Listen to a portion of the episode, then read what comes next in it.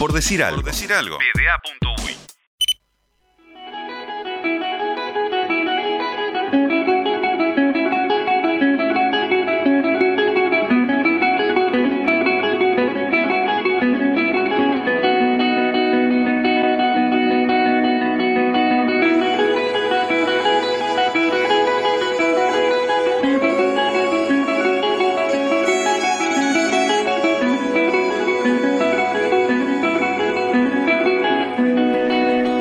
Hace 91 años, la FIFA se propuso enfrentar a selecciones nacionales de diversas partes del mundo en un mismo torneo.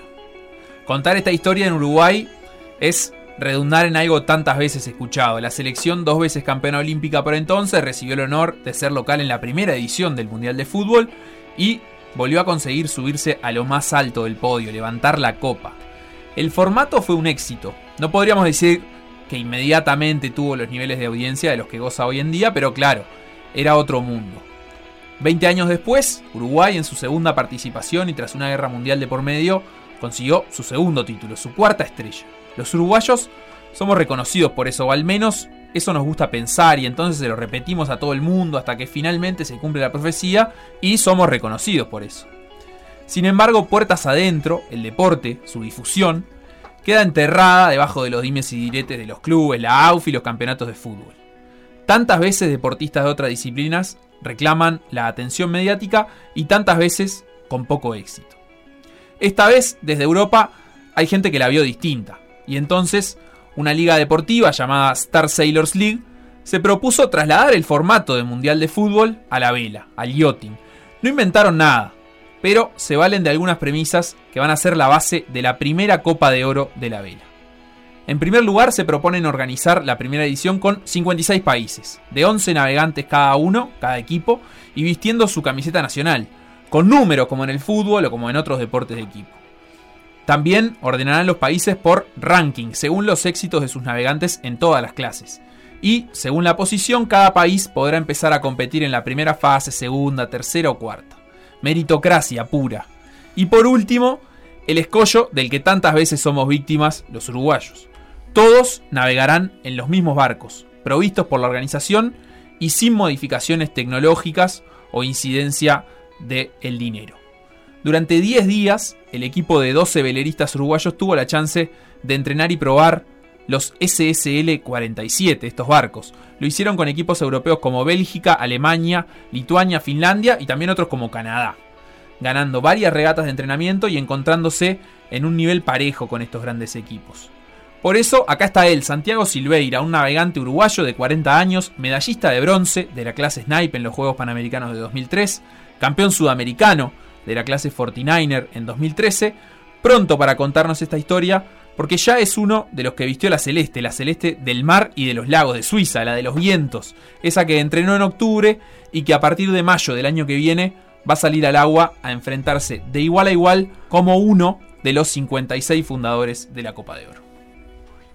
Bienvenido entonces, eh, luego de esta presentación de Facundo, ¿cómo está? ¿Cómo estuvo la vuelta a Uruguay?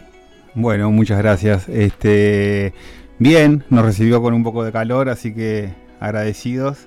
Este, y bueno, retornando un poco a los a los trabajos que, habíamos dejado abandonados por acá. Eh, hubo que hacer un paréntesis, ¿no? Tiene eso eh, este deporte. Pero ¿te, ¿te costó, cuesta más en tu caso, en, tu vida personal, hacer esos paréntesis o, no tanto? Eh, bueno, sí, sí, cuesta. La verdad que cuesta. Este, más allá de que en esta ocasión fue todo bastante sencillo porque fuimos invitados. Este, la parte económica estaba, estaba resuelta, un problema menos. Este, pero sí, cuesta, entre trabajo y familia, cuesta hacerse la ventana. ¿Pero te entienden ahí o, todavía hay que convencer? No, no, no, me entienden, me entienden. Este, eh, yo estoy en el deporte de los nueve años, o sea que eh, gracias a Dios tengo el apoyo de familia y, bueno, cuando surgió ya, la ya venía, ya venías de fábrica con esto. Ya venía, me conocieron así, así que hay que aguantar, no queda otra. Que estás en el deporte de los nueve años, hiciste incluso un par de campañas intentando clasificar a los Juegos Olímpicos, estuviste en Panamericanos eh, y en, todos esos casos me imagino que te habrás encontrado con, con las dificultades propias del deportista uruguayo de eh, tener que, que buscar recursos, que tratar de conseguir la forma de, de- de llegar a las competencias para siquiera poder demostrar el, el nivel deportivo. ¿Cuán- ¿Cuánto cambia la cosa cuando está todo armado y en realidad los recursos no, no son un problema, son algo que, que queda como al, al margen? Bueno, re- realmente es, es un diferencial enorme. Este, como vos decís, toda la vida de deportista de deporte menor en Uruguay, este, tenés una parte que es la parte de preparación, prepararte en tu deporte, este, y una parte que capaz que es hasta más grande, que es la de poder conseguir recursos y poder Administrativa. Claro, este, y poder este, llevar adelante una campaña este, relativamente en orden. Este, en este caso, la verdad que es una solución. Es una solución para uno, para, para el equipo de Uruguay en este caso, y es una solución también porque en pareja, en pareja con el resto de los, de los equipos, este, muchas veces las diferencias se dan un poco por, por la facilidad que tienen otros países para conseguir recursos y mejorar en materiales, mejorar en, en- en tiempo también, porque este, eso hace la diferencia. Vamos a poner un poco en, en contexto. eh, lo que se está preparando es, eh, como, como explicaba Facundo en la, en la presentación, es algo eh, inédito para, para vos, ¿no? Y para el, el equipo de Uruguay. ¿Cómo se empieza a trabajar eso? Porque generalmente o se navega solo o en pareja. ¿Y ahora es un barco de cuántos tripulantes? Bueno, ahora es un barco de nueve tripulantes. Es un barco de nueve tripulantes. ¿Cómo se empieza a eso? A pasar de solo o en pareja a nueve. Bueno, este es muy importante eh, el entrenamiento y conocerse con el resto de los tripulantes, ¿no? Este, por suerte, o o bueno, por desgracia, pero en este caso por suerte, en Uruguay somos pocos los que navegamos este, y nos conocemos desde chicos. Y con la mayoría este, ya he navegado en varios barcos, o de a dos, o, o de a tres, o, o de a más. Este, Ah, o bien. sea que este, tenemos una relación de casi 30 años conociéndonos y compartiendo barcos o siendo rivales inclusive, pero compartiendo experiencias de campeonatos internacionales y demás. Te iba a decir cómo se determinan los roles. Bueno, eh, lo que se trata es de, de- de buscar las ventajas de cada uno en el barco. Este, hay posiciones que requieren por ahí más pienso este, y toma de decisiones y hay otras posiciones que requieren más eh, estado físico o fuerza.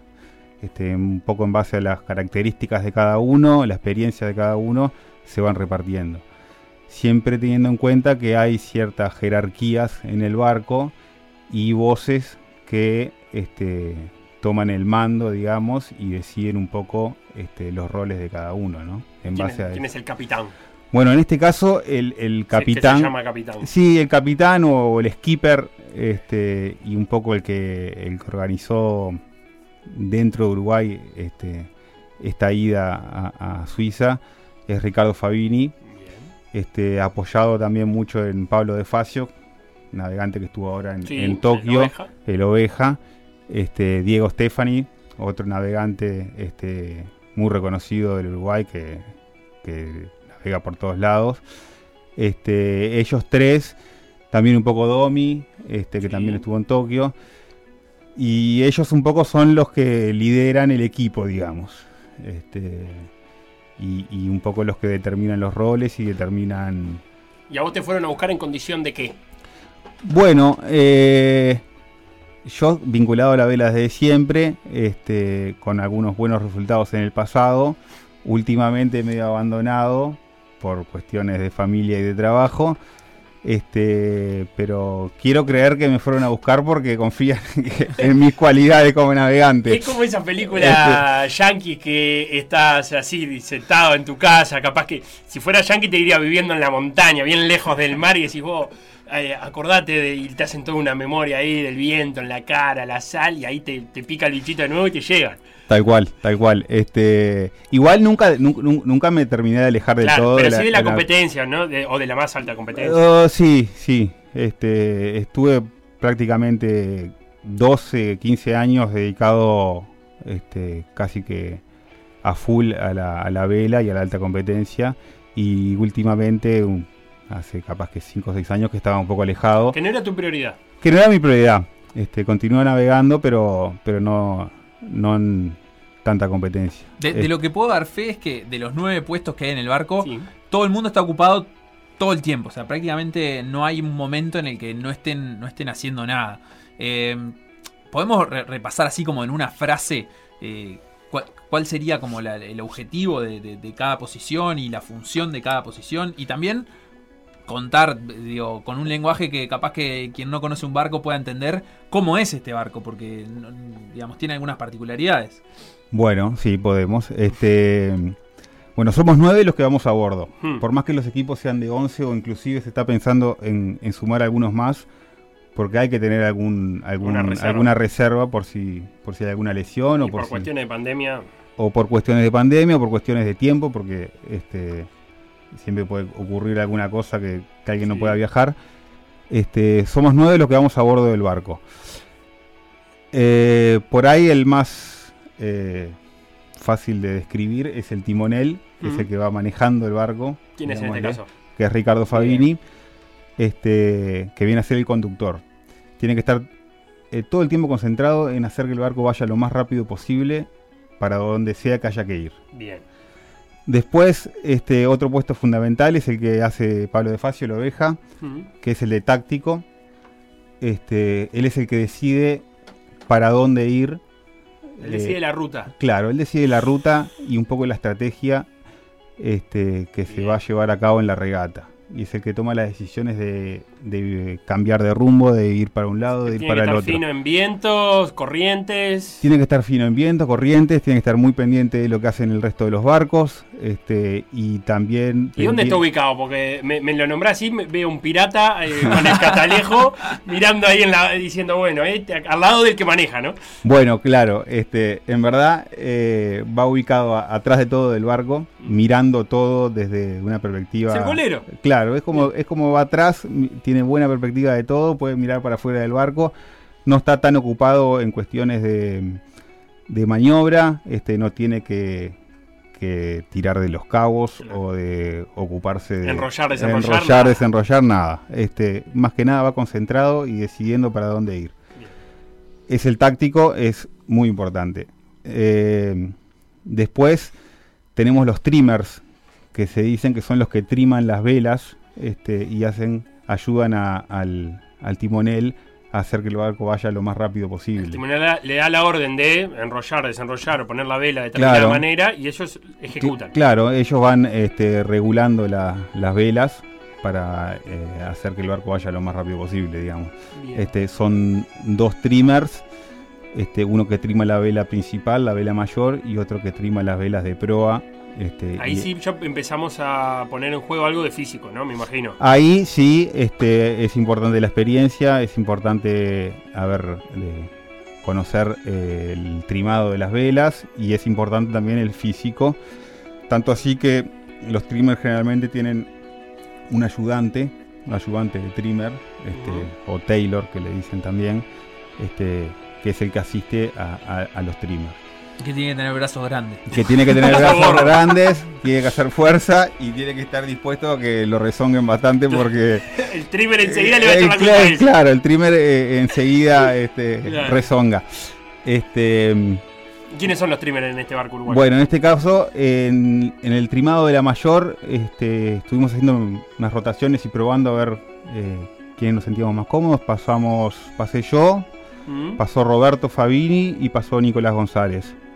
Este, Bien. Después en el streamer de Genoa está Diego Stefani, que además de ser streamer, eh, como es el que capaz que tenga más experiencia de todos en, en este tipo de barcos y así en manejo de tripulaciones, se encarga mucho de ordenar el barco, va en el medio y Juega de 5. juega de 5. Literal, Literal, o sea, tanto juega de cual. 5 que la- en la espalda tiene la 5. Bien. Claro. Bien. Este, y además eh, rezonga, ordena, este, manda mucho ahí en el medio de la cancha, digamos. Bien. Este, después tenemos a dos que hacen mucha fuerza, que se encargan de, de, a través de los molinetes del barco Sí. de mover las velas. Este, Ah, bien, son esos que van haciendo. So- que en algún momento hacían bicicleta, pero Eh, ya no. No, Eso- pasó en la Copa América. Claro. Lo- los grinders que, se- que se Bien. llaman. Claro, este, esos son los que distribuyen la fuerza a las distintas poleas del barco y cazan y filan las velas, digamos, Bien. sueltan y, y- y- y cazan las velas. Este, en este caso son dos muchachos que están haciendo campaña en 49er, jóvenes, con fuerza, con, con energía para gastar. Este, Hernán Umpierre y Fernando Diz. Sí. Este, y bueno, ha ido bastante bien en los 49. le ha ido muy bien, aparte son chicos, tiene la gran, la gran ventaja de haber empezado temprano eh, en una clase olímpica, que es un problema que tenemos en Uruguay, que como no podés dedicarte a navegar, tenés que asegurarte siempre primero algún estudio alguna cosa, entonces te empezás a dedicar ya cuando tenés 25 o 26 años. Que ya es un tiempo Que es- tarde. que es para, tarde. El, para el nivel, para el es mundo, tarde, para el resto del mundo. tarde. ¿no? Este, ellos arrancaron jóvenes, arrancaron con mucha polenta, este, tuvieron muy buenos resultados ahora como, como juveniles. Y bueno, y ahora, creo que ahora en noviembre, diciembre tienen el mundial en, en Oman. Este, así que vamos Mirá. a estar todos apoyándolos desde acá. Lindo lugar para navegar. Lindo lugar. Sí, lindo lugar. Bien, ¿y nos queda alguno más? Bueno, y después tenemos, sí, tenemos, eh, creo que uno o dos más. Dos, O sea, como el frente, ¿no? El- tenemos adelante, los de adelante. Tenemos a uno que va en el piano, Ajá. que se encarga de manejar unos, unos cabos ahí para subir y bajar las velas. Muy importante, en este caso es Federico Caballero. Este, hay que estar muy atento. Es- No puedes es- cerrarle la tecla. no puedes cerrarle la tecla porque si le arrasa la tecla se baja o se sube una vela de más y, Y perdes mucho y tiempo. perdés imagino. tiempo y- o podés perder algún a- alguna alguna maniobra, maniobra complicada, algún hombre Bien. al agua o algo. Este, y bueno, y adelante de todo, en este caso va Domi Newpel, que es la que hace la proa, Proel, este, que se encarga de, de todo lo que pasa del palo para adelante del barco. Este, está muy vinculada en todo lo que son maniobras de izado de spinnaker o subir y bajar el, el spinnaker, que es la vela grande que se pone cuando vas con el viento de atrás. Este, que también requiere mucha, mucha destreza, mucha habilidad, un poco de fuerza. Este, así que. Así que esta, esta instancia en Suiza fue primero para, vos lo decías, un poco determinar quién va a hacer qué, ¿no? Hubo algunas rotaciones como para, para terminar de afinar eso. Eh, ¿Y cómo estuvo eso? ¿Cómo fue? ¿Notaron la diferencia entre el primer día que van al agua y el último? Bueno, eh, sí, sí, sí. Fue. La idea era ir, conocer los barcos, este. eh, un poco distribuir los roles adentro de los barcos, más allá de que nos conocemos, este, había que tomar esas decisiones, a ver qué, qué iba a hacer cada uno. Este, y bueno, conocer los barcos y tratar de entrenar lo más que podamos en ese barco que, que nos va que nos va a juntar el año que viene. Este, así que está, una experiencia preciosa. Pero salió, eh, se, se notó, ¿Le navegaron diferente entre el primero y el último día. Sin duda, sí, Sin sí. duda. Una, mucha diferencia. Este, mucha diferencia primero porque eran barcos que ninguno de nosotros conocíamos. O sea que del primero al segundo día, al tercer día ya todo, todo iba mejorando. Este, y además porque, este, quieras o no, por más que nos conocíamos, este, estar arriba del barco y ya definir los roles y ir cada uno eh, mejorando de a poquito en lo que y agarrando y sumando horas en lo que le toca hacer hace que todo el equipo mejore. Este, y bueno, y ahí nos pudimos se notó, se notó mucho, principalmente en las regatas que pudimos hacer, todas regatas de entrenamiento, pero los primeros días nos costaba un poco más y ya al final creo que anduvimos inclusive hasta mejor de lo que esperábamos. Y ahí está lo importante. ¿A quién, a quién hay que ganarle para, para salir campeón mundial de esto? ¿A quién hay que, que, Alemania. que disputarle ahí, mano a mano, ¿viste? Decir, bueno, está, estos son los salados. Bueno, eh, los salados, eh, los alemanes, digamos, del- Sí. de la náutica, este, todos europeos, la Claro, mayoría. La frase sería, la náutica es un deporte de 9 contra 9 donde siempre ganan quienes. Bueno, eh, España, Inglaterra, eh, Alemania, Estados Unidos, Brasil. Brasil tiene... buen Brasil equipo. tiene muy buen equipo, este, eh, tiene mucho, mu- muchas medallas olímpicas en vela. Este, a ver quién más. ¿Y esos son barcos, eh, los países esos, em, compiten a lo largo del año con este barco o estamos en igualdad de condiciones que se juntan cada tanto? No, este, eso es algo positivo. Es, este, Porque la idea atrás de, de- de esta organización del Mundial es que se tome gente de distinta clase de barco. O sea, ningún equipo va a llevar una tripulación entrenada en este barco. Especializado en especializada en este, claro. Este, cada equipo tiene que tomar eh, a sus tripulantes de distintas categorías.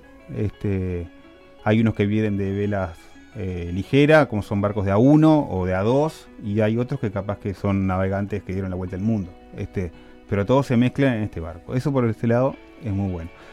Más allá de eso, este, los países de punta o, las potencias, eh, todos tienen este, mayor experiencia seguro que nosotros en, en- barcos grandes y, y tienen eh, una mayor cantidad de navegantes para elegir. Claro, vos hablabas de un año, ¿no? Entre este entrenamiento y la Copa del Mundo. ¿Van a volver a tocar ese barco ustedes en un año? No. No. Y los otros sí, seguramente tengan posibilidad. Y los otros... Eh, va a dar una vueltita cortita un fin de semana. eh, y los otros, capaz que sí, pero yo creo que eso no va a ser gran bien. diferencia. Este, yo no, yo no- yo pienso que eso no va a ser gran, gran diferencia.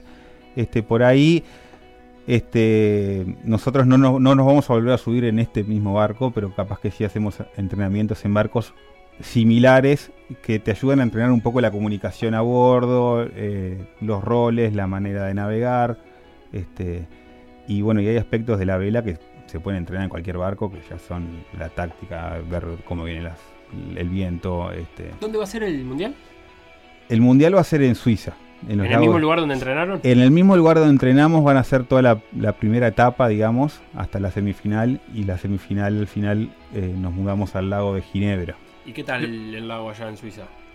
Bien, lindo. Aparte. Le sacaron la movida, digamos, ya ven cómo sopla, cómo se mueve el agua. Sí, sí. El, el lago, eh, quieras o no, tiene la característica de que al no ser aguas abiertas, este, es todo un poco más controlado. No existen capaz que corrientes o olas este, enormes o, y los vientos tampoco son una locura. Este, entonces, eh, como que te da menos puntas. Te, te queda todo más, más, más fácil, por decirlo de una manera. Y, y la final, eh, después es una final única, ¿no? Que eso no, no es muy común en, en el deporte. Sí, este, uno de los problemas históricos que tiene la vela es la, la forma de comunicarle al público este, las regatas, ¿no? Sí. O sea, primero porque es difícil de televisar, este, y segundo porque vos ves Son una... 8, son 10, depende de esto. aquello. Claro, y después vos ves una regata por la tele y, y es difícil saber quién va ganando, ¿viste? ¿Quién viene primero, quién viene segundos? Capaz que son... Claro, como es un acumulado y capaz que. Es un acumulado, capaz que son muchos barcos. Entonces, en, en pos de, de solucionar eso, o de hacerlo un poco más sencillo, el, el formato que se eligió es un formato de eliminación de regatas de solo cuatro barcos, en los cuales los dos primeros van avanzando y los dos segundos se vuelven para casa. Este, y una vez que se llega a la final, va a ser una regata de cuatro El barcos y el que gana. llegue primero gana. Bien. Este, bien sencillo para que vos lo puedas ver en la tele y decir, bueno, va ganando tal y va a ganar tal y ganó este, no importando lo que pasó. Claro. 10 el regatas anterior, anteriores. claro. Capaz que la final puede no ser justa, que, que es lo que a veces, digamos, me, me imagino que los formatos de la vela priorizan, pero al tener ya, después de tantas fases, cuatro veleros ahí, cualquiera de los cuatro va a poder ser campeón del mundo y, y va a estar bien, digamos. ¿no? Sí, tal cual. Este, a lo- los puristas de la vela eh, a veces no nos gustan estas soluciones así drásticas. de- claro, de una regata. Este, pero como vos decís, este, los cuatro que lleguen a la final eh, van a haber tenido que eliminar a los otros 52 países, así que este, van a ser, va, va a ser justo que estén ahí. En esta categoría, ¿cuánto, ¿cuánto se juega en la largada? Porque hay algunas, en otras categorías que he visto de vela, es casi que determinante. Si largas mal, después no recuperás nunca más. Bueno, eh, sí, es muy determinante la largada. Este, hay una frase que me decía un entrenador cuando yo era chico, decía que la largada es un 60% de la regata. Y eso se cumple en casi todas las, la- la- la- las regatas. Capaz que con flotas más chicas de cuatro barcos, la largada por ahí es un poquito menos determinante, pero, pero igual, las largadas siempre son algo fundamental. Bien, así que siempre que, es que ubicación y, en- y- y la línea por donde vas a ir, la ruta, ¿no? Claro, la ubicación en base a, a- recordemos que se larga entre, entre una boya y un barco, Sí, una no, línea no es que, no es que el imaginaria. barco esté parado. Claro, este, entonces vos tenés que, eh, al momento de la largada, eh, cruzar esa línea, estar lo más cerca de la línea para poder cruzarla cuanto antes. Este, y posicionado en base a lo que quieras lograr y lo que hayas conversado con el táctico. Este, si querés ir a la derecha, ubicate a la derecha, si querés ir a la izquierda, ubicate a la izquierda. Este, a veces te posicionás en lugares respecto a los demás barcos. Quiero estar a la derecha de los demás, quiero estar a la izquierda de los demás, o quiero estar en el medio, por X razón. Este, así que sí, es, fundamental verdad. Bien, y me voy un poco de la vela y te tengo que preguntar por la convivencia allá en Suiza. ¿Cómo, cómo anduvo la cosa? Bueno, la verdad que un éxito. ¿Sí? Este, sí. eh, en tierra, digamos. en ¿Cómo anduvo la tierra, en tierra? eh, bárbaro. Eh, Facu puede dar. Puede, ¿Puede dar fe? Puede dar fe. Este, fue a registrar eso. eh, sí. em, no, ya te digo, somos pocos y nos conocemos. Este, de hace mucho. No hubo que hacer presentación, digamos, de nueve. de- decir, bueno, yo. no, de hubo, no hubo que hacer presentación de nadie. Todos, hemos, todos hemos viajado este, eh, o juntos o, o- o, bueno, por separado como rivales. Entonces casi todos nos conocemos. Este, un poco creo que el espíritu también de, de, de los que armaron el equipo entre Ricardo Fabín y el Oveja y, el, y, y Diego Stefani era también buscar eh, gente que, que- que nos conociéramos y que supiéramos que somos Una este, buena sintonía. una buena sintonía y que nos llevamos bien y que conocemos la forma de navegar de los demás y, y la forma de ser un poco. ¿Y dio para conocer algo de los alrededores? La verdad que no, No. no, este, Una vaca violeta no vi. no vimos vaca violeta, este, los paseos siempre fueron cortitos en bici, este, Bien. en la vuelta de donde estábamos. eh, bueno, llegamos, nos bajamos del avión y a la hora ya estábamos arriba del barco, este, el primer día. No hay y- tiempo que perder. Y el último día navegamos, navegamos un día y los días ya nos volvimos. O sea que visita poco, Poco. algún regalito para la familia y. ¿Qué se y- trajo? Me interesa eso. Ya que no hubo tanto tiempo, ¿qué fue? Bueno, no, lo típico de Chocolate. Suiza, chocolate. Al reloj no dio. Al reloj no llegamos. Este, pero algún chocolate y alguna cosita de free shop, un perfume. Porque realmente no, Claro, no hay tiempo. no hay tiempo. Aparte, este, en esta época ya estamos fuera de temporada, están fuera de temporada, entonces este, a las 6 de la tarde ya estaba todo cerrado. Y nosotros llegábamos a las 6 menos cuarto, entonces nada. Juan Real de Azúa, Federico Caballero, Fernando Diz, Diego Stefani, Roberto Fabini, Pablo De Facio, Ricardo Fabini, Álvaro Scalabrini, Dominique Nuppel, Hernán Umpierre y Nicolás González, además de Santiago Silveira que está acá y estuvo este- todo este rato conversando con nosotros. So- son el equipo uruguayo, el equipo que se, hace- se va a hacer llamar La Celeste, ¿verdad? Así, lisa y llanamente, porque cada equipo va a tener un nombre, una identidad, eso, la de Uruguay va a ser La Celeste. Claro. La celeste del agua, le podemos decir a Rodrigo Romano que diga. La del alma. ¿Cómo está? Me encanta, me encanta, me encanta. La celeste, sí. Este, porque una de las cosas que, que- que surgió es que es que mm, en la organización te dan, te dan el uniforme, te dan, te dan, te hacen una remera, que en este caso es la celeste. Este, y bueno, y cada equipo tiene un, un nombre, nosotros somos la celeste. Así que vamos a ver si dejamos a la celeste en alto. No, no, no hay que inventar nada, ¿viste, Feli? La No, celeste, ¿para qué, para ¿Qué algo le vas a cambiar el nombre Uruguay? La celeste del agua, Santiago. Muchísimas gracias por pa- pasarte este rato con nosotros, por contarnos tu experiencia y vamos a ir atentos, obviamente, a todo lo que suceda. Bueno, muchas gracias, un placer.